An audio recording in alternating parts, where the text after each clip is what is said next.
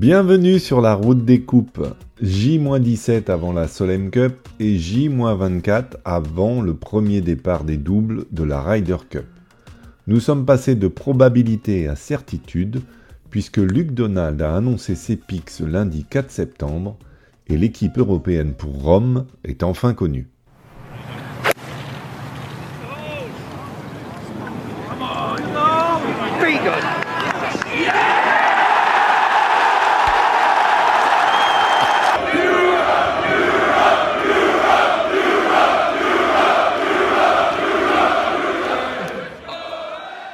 Bonjour à tous, supporters de l'Europe ou des États-Unis. Je suis Lionel Baucher et je retrouve avec joie Cyril Le Guern pour discuter des six hommes qui rejoignent les qualifiés automatiques de l'Europe. Salut Cyril. Allô la gang, euh, bah, je suis très honoré d'être là hein, pour parler surtout des six, des six choix pardon, de, de Luc Donald alors que je suis le seul de la team LPBB Pro USA. Fait que allô tout le monde. Alors, si on récapitule selon l'ordre annoncé en direct par Luc Donald euh, via le site de la Ryder Cup, sont retenus Tommy Fleetwood, Seb Straka, Justin Rose, Shane Lowry, Nicolas Oygaard et Ludwig Auberg. Avant d'entrer dans le détail des uns et des autres, Cyril, euh, ton, premier sentiment, toi, sur, euh, sur ces six choix? Bah, euh, je dis ça tombe bien parce que comme j'ai fait celui des, des, Américains euh, plus tôt, euh, bah, je dirais que là aussi, pour moi, c'est pas réellement de surprise, presque moins que du côté américain d'ailleurs, parce que si on veut faire un peu des, des, des, des parallèles, bon, on, contestait un peu, enfin, ça conteste encore la présence de Justin Thomas avec son manque de forme, il a pas fait les playoffs, bah finalement on retrouve un peu le même scénario avec Shane Lurie qui a pas fait lui non plus les playoffs et qui a quand même une saison, que ce soit sur le PGA ou quoi, un peu décevante malgré quelques bons résultats majeurs quand même. Mais, et puis Burns qui était euh, questionnable euh, euh, sur la touche. Euh, donc Bradley et Young côté américain, là j'ai envie de dire on a un peu Oberg qui serait un peu malgré là avec sa victoire donc en Suisse qui a prouvé. Et puis le fait de laisser Merong donc un seul joueur, je pense du côté européen, peut-être Paul aussi. Donc ça s'équilibre un peu. Hum, hum. On, va, on va passer euh, rapidement sur les cas Fleetwood et Straka. C'était les deux meilleurs Européens euh, au classement mondial qui n'étaient pas qualifiés. Ils sont respectivement 14e et 23e mondial. Euh, les choix sont finalement plutôt évidents, ces deux-là. on aurait eu du mal à comprendre que des joueurs du quasiment top 20 mondial soient pas qualifiés. Ouais. Euh, on va s'intéresser d'abord au, duo Rose-Laurie. Euh, tu as, parlé de l'Irlandais un petit peu, mais qui ne font pas forcément euh, l'unanimité premières, dans les premières réactions, notamment des fans, au vu de leur performance de cette année. Plutôt deux choix, on va dire, où le staff européen a privilégié l'expérience, euh, même si elle est euh, toute relative pour euh, Shane Lowry, parce qu'il faisait seulement partie de la campagne de 2021. Ouais, exact. Donc, comme tu dis, ça va vraiment être l'expérience. Hein. Je crois que Rose a fait une super regagne sur le, le PGA.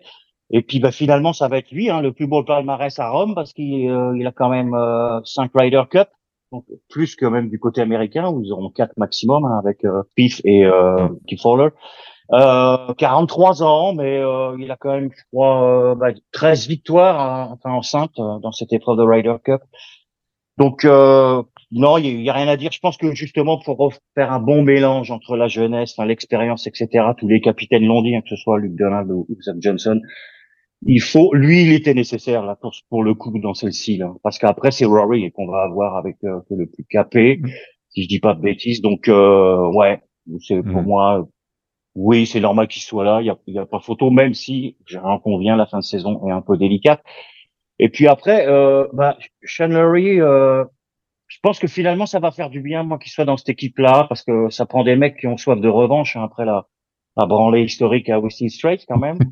Et euh, mais c'est vrai, attends, ça, ça va être le scénario parfait pour moi, c'est revanche à la maison, hmm. comme dans n'importe quel sport. Donc euh, donc euh, voilà. Oui, et Laurie comme Rose, ce qu'on disait, c'est que de toute façon, si on ne prend pas ces deux-là, on est quasiment obligé d'aller chercher euh, deux, deux débutants, euh, avec un Yannick Paul, euh, un Thomas Detry, un Seamus Power ou Meronk. Il y a, y a, quand même déjà trois rookies parmi euh, les, les, six choix du capitaine, et on a en plus McIntyre, ça fait déjà quatre. Donc, euh, euh, il était, euh, je pense, judicieux d'avoir un peu de, de, de, cadre, entre guillemets, euh, sachant que les vieux de la vieille sont, ne, ne sont plus là. Alors, comme on dit ici, euh, Tidat Prata om Ludwig Auberg. Euh, Pareil. en français, dans le texte, on va parler du suédois euh, Ludwig Auberg. On avait discuté avec Gugu dans le troisième épisode de son cas. il était encore 200e mondial, mais depuis, il a gagné en Suisse l'Omega European Masters le week-end dernier. Sa première victoire professionnelle qu'il fait quand même, soit dit en passant, euh, arriver à la 90e place du classement mondial. Donc, mmh, euh, c'est pas rien.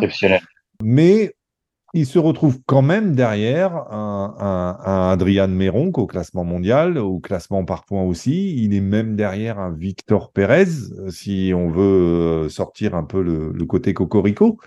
Est-ce que pour toi, le fait d'évoluer sur le PGA Tour, même si ça fait pas très longtemps, euh, c'est un avantage? Mais oui, oui, parce que bah, de toute façon, regarde, à partir de l'année prochaine, on, on, on, se doute bien, enfin la prochaine édition, surtout l'équipe européenne sera constituée que de joueurs, également sur, sur le PGA, avec les 10 qui vont grimper. Donc au final, on, on va en arriver là. Mm. Donc euh, oui, oui, ça aide parce que bah, déjà Luc Donald a pu le voir déjà bien avant de le voir évoluer sur le Tour européen. C'est même lui qui a demandé de, regarde, si tu peux faire une petite visite là euh, sur le Tour européen euh, avant avant la sélection, ce serait bien. Donc, donc oui, de ce côté-là, oui. Ouais, ouais. Je pense que bah, il y en a qui n'ont pas pris l'opportunité. Hein. Je pense surtout un peu à Pérez, qui a, qui a finalement fait qu'un seul départ, je crois, au, au Valspar. Après, il y a le Zurich classique en équipe, mais il les a eu les opportunités. Il aurait pu euh, aller chercher, même il finit pas loin, je crois, de euh, aller chercher un, un statut spécial euh, de membre temporaire. Euh, il a préféré se reposer, etc. Méron, d'ailleurs, lui a fait ce choix-là hein, d'aller évoluer un peu sur le PGA. Je pense que lui, a contrario, ça il a certainement bouffé la troisième place au, classement européen. Il aurait peut-être pu euh, finir devant euh, McIntyre s'il s'était concentré sur le, sur le DP World Tour. Mais oui, au final, je pense que le fait d'évoluer sur le plus gros circuit, euh, et ça va se vérifier encore plus dans les prochaines années, a dû contribuer. Ouais. Mmh, mmh. Aubert, c'est un cas particulier dans le sens où euh, il y avait une statistique qu'annonçait ce, ce, bon Justin Ray euh, qui disait que c'était le premier joueur à n'avoir jamais joué un majeur qui allait connaître sa première sélection en Ryder Cup. Mais comme tu dis, Auberg a discuté avec Luc Donald. Luc Donald lui a dit ça serait quand même bien que tu viennes un peu sur le tour européen jouer deux tours vu que tu fais pas les playoffs de la FedEx Cup, enfin deux tournois. Euh, il fait cinquième en République tchèque, il gagne en Suisse. ça monte le statut du bonhomme quand même. Oh, il répond présent. Hein. Il n'y a pas photo. En juin, j'en parlais un peu déjà. Et si c'était lui, le Suédois à Rome, oui. Euh, mais, mais je t'avouerai très honnêtement là, là, à, enfin froid, euh, parce que avec euh, du coup le, les six pics qu'on connaît maintenant de, de Luc Donald, il dit d'ailleurs avec avec beaucoup de vérité, c'est un, un, joueur générationnel et, et moi j'ai peur un peu, enfin j'espère qu'il va pas arriver cramé parce que sa, sa, réponse a été donc en direct là. J'attends Rome avec beaucoup d'impatience, même si les deux derniers mois ont été très intenses. on comprend parce qu'il a fait vraiment depuis 2022 dans des saisons exceptionnelles, hein, que ce soit sur, euh, au niveau universitaire ou, ou, même après donc euh, en tant que professionnel. Euh, fait que pour conclure, je pense que il aurait pu attendre les prochaines. Oui, les résultats prouvent que j'espère mmh. que ça va pas être euh, au détriment d'un Méron du coup. Ouais. Alors, le dernier de la liste qui était le cinquième choix annoncé, euh, le Danois Nicolas Højgaard. Euh, donc, si ce n'est lui, c'est donc son frère. C'était l'un ou l'autre.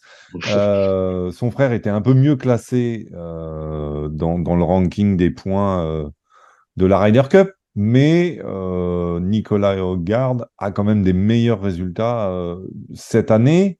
il était globalement dans la balance avec Méronc. si, si on si on, est, on, on enlève le cas Aubert parce qu'il vient de gagner et donc sur la forme du moment, euh, c'est quand même le dernier vainqueur euh, qui de la période de qualification. Donc, euh, quelque part, c'est aussi pour ça qu'il y a des choix du capitaine pour privilégier cet état de forme. Mais Méronc, c'est vainqueur de l'Open d'Italie sur le parcours Marco Simone qui accueille la Ryder Cup. Est-ce que, est -ce que le Danois, c'est le bon choix à faire selon toi? Bah, Osgard, c'est aussi vainqueur en Italie, auquel le setup était pas identique, mais l'année d'avant. En 2021, oui. Et l'année où Méron finit deuxième, euh, euh, avec Fleetwood d'ailleurs. Mais, lui, je pense que justement, je reviens un peu sur tout à l'heure ton point du, du PGA Tour, c'est lui, il a fait quand même un début fracassant sur le PGA. Il est arrivé, donc il s'est essayé lors du Corrales Punta Cana. Il finit deuxième derrière Wallace. Donc ce top 10 lui a tout de suite valu une place d'entrée derrière pour le Valero Texas.